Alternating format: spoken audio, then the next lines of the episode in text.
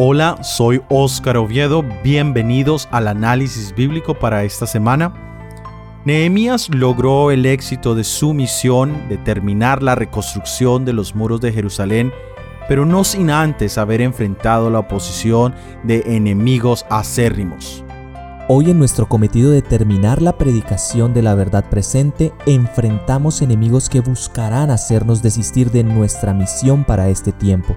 Dios nos ha garantizado la victoria. Soy Oscar Acevedo. Gracias por escucharnos. Comencemos.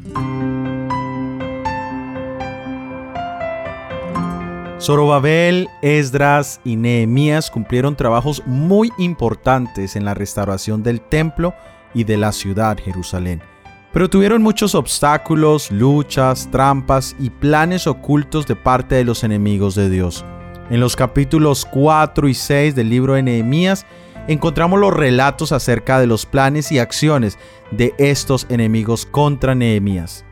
Los nombres de sus enemigos eran Zambalat, Tobías y Gesem. Zambalat significa fuerza, era moabita o norita, enemigo abierto de Nehemías. También estaba Tobías, cuyo nombre significa Jehová es bueno, él era amorita, enemigo de la reconstrucción de Jerusalén. Y por último tenemos a Gesem, cuyo nombre significa lluvia. Él era árabe y también enemigo de Nehemías. Sus métodos para estorbar la obra de reconstrucción fueron, primero, generar división entre los obreros. Segundo, ridiculizar los esfuerzos de los constructores. Tercero, desanimar al pueblo con la idea de que ese trabajo era imposible de hacer. Y cuarto, prediciendo o declarando fracaso sobre los esfuerzos de los trabajadores. ¿Cuántas veces escuchamos estos mismos argumentos al comenzar nuestro camino cristiano? ¿Cuántas veces hemos escuchado estos mismos argumentos a la hora de hacer obra misionera?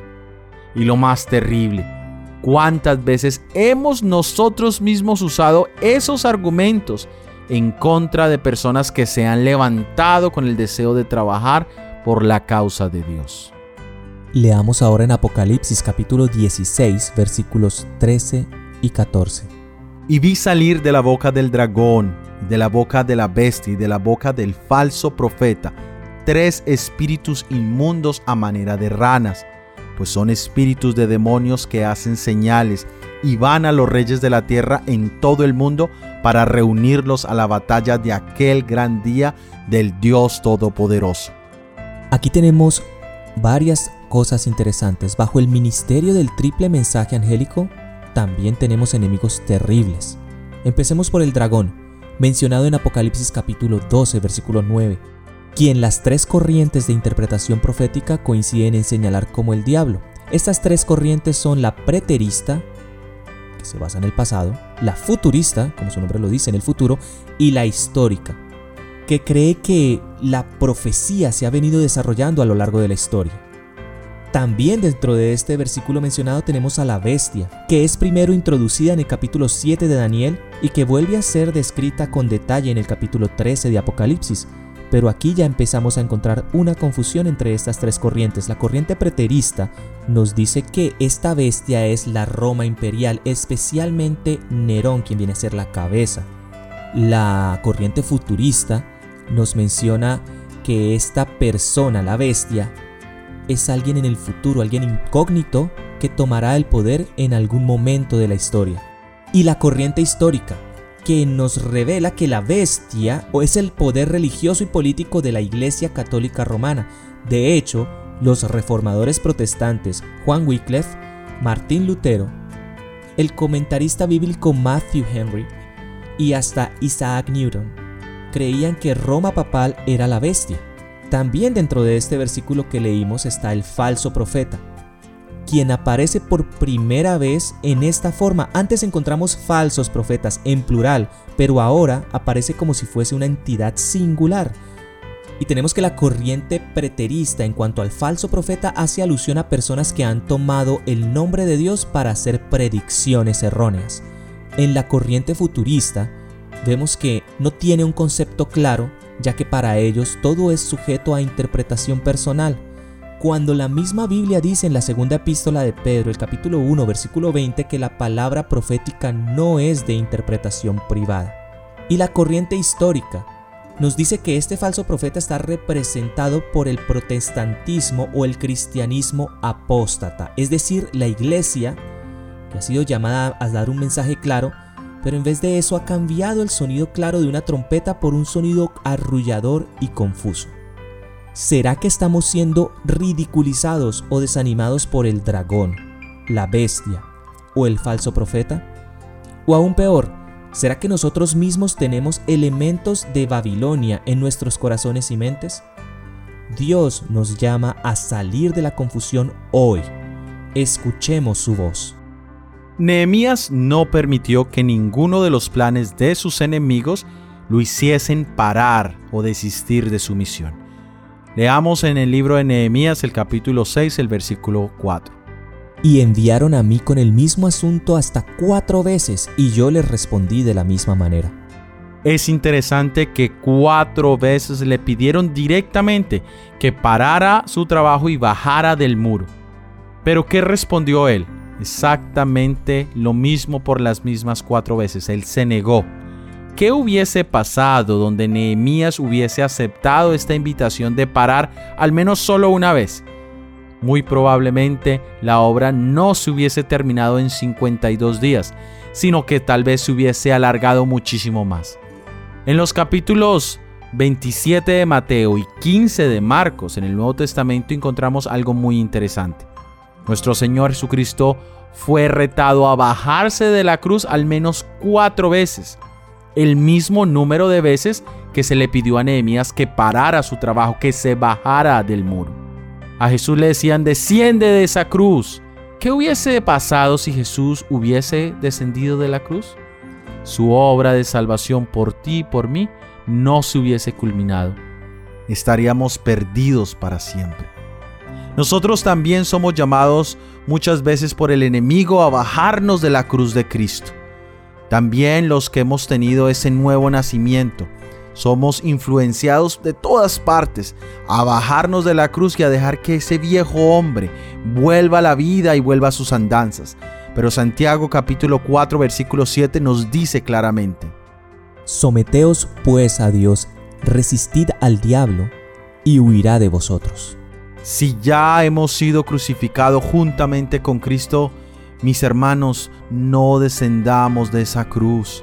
Resiste la tentación, resiste al diablo, resiste en el nombre de Jesús a todos los enemigos que quieren parar la buena obra que Dios ha comenzado en tu corazón y en tu vida.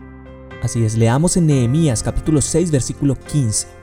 Fue terminado pues el muro el 25 del mes de Elul en 52 días.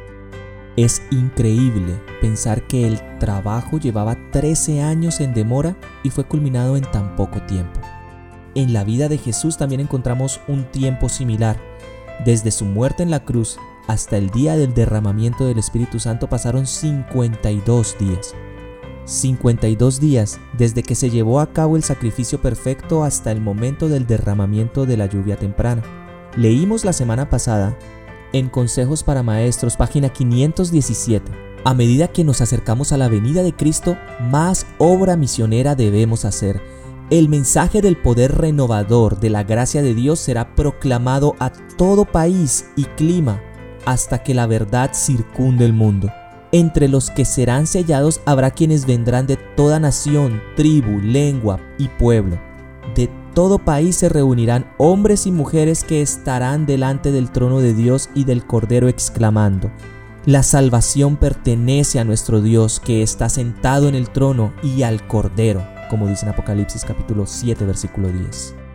Pero antes que esta obra sea realizada, debemos experimentar aquí en nuestro propio país la obra del Espíritu en nuestros corazones. Es decir, que para que llegue ese poder del Espíritu Santo, manifestado en la lluvia tardía, que nos capacita para proclamar el mensaje con poder, debemos primero haber tenido esa experiencia en la cruz del Calvario. Primero debemos haber tenido nuestra propia experiencia individual y ahora mismo tendremos una oportunidad única durante esta cuarentena esta oportunidad que Dios ha permitido, cada uno en sus casas, buscar a Dios en esa intimidad de su hogar, buscar a Dios en familia e individualmente y que podamos poco a poco empezar ese trabajo de comunión con Dios y ser llenados del Espíritu Santo para cuando llegue este gran momento podamos ser plenos de su Santo Espíritu y de esta lluvia tardía. ¿Dónde están los Nehemías de hoy? Nehemías ponía toda su alma en la empresa que había iniciado. Su esperanza, su energía, su entusiasmo y su determinación eran contagiosos e inspiraban a otros el mismo intenso valor y elevado propósito.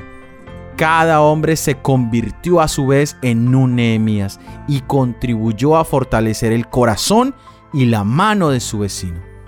Hoy muchos quieren empezar a huir a los montes, a los campos, a salir de las ciudades, entendiendo que vienen tiempos difíciles pero tenemos una misión que terminar. La persecución no comenzará a menos que empecemos a hacer la obra que se nos encomendó. El apóstol Pablo nos declara que todos los que quieran vivir piamente en Cristo Jesús padecerán persecución. Pero entonces la pregunta es, ¿por qué parece adormecida la persecución en nuestros días? El único motivo es que la iglesia se ha conformado a las reglas del mundo y por lo tanto no despierta oposición. La religión que se profesa hoy no tiene el carácter puro y santo que distinguiera a la fe cristiana en los días de Cristo y sus apóstoles. Si el cristianismo es aparentemente tan popular en el mundo, ello se debe tan solo al espíritu de transigencia con el pecado, a que las grandes verdades de la palabra de Dios son miradas con indiferencia y a la poca piedad vital que hay en la iglesia. Revivan la fe y el poder de la iglesia primitiva y el espíritu de persecución revivirá también y el fuego de la persecución volverá a encenderse. ¿Estamos nosotros también conformándonos al mundo? ¿Tiene nuestra religión un carácter puro y santo? ¿Son nuestros esfuerzos misioneros contagiosos como lo eran los esfuerzos de Nehemías? ¿Inspiran estos esfuerzos a otros también a trabajar? ¿Qué te detiene para hacer la obra de Nehemías? Jesús te ha dado libertad. No eres cautivo. En Jesús ya tienes libertad y tienes la maravillosa oportunidad de ser un Nehemías hoy. Acepta pues su llamado. Para terminar, meditemos en lo siguiente. No permanezcáis satisfechos pensando que en la época correspondiente caerá la lluvia. Pedidla.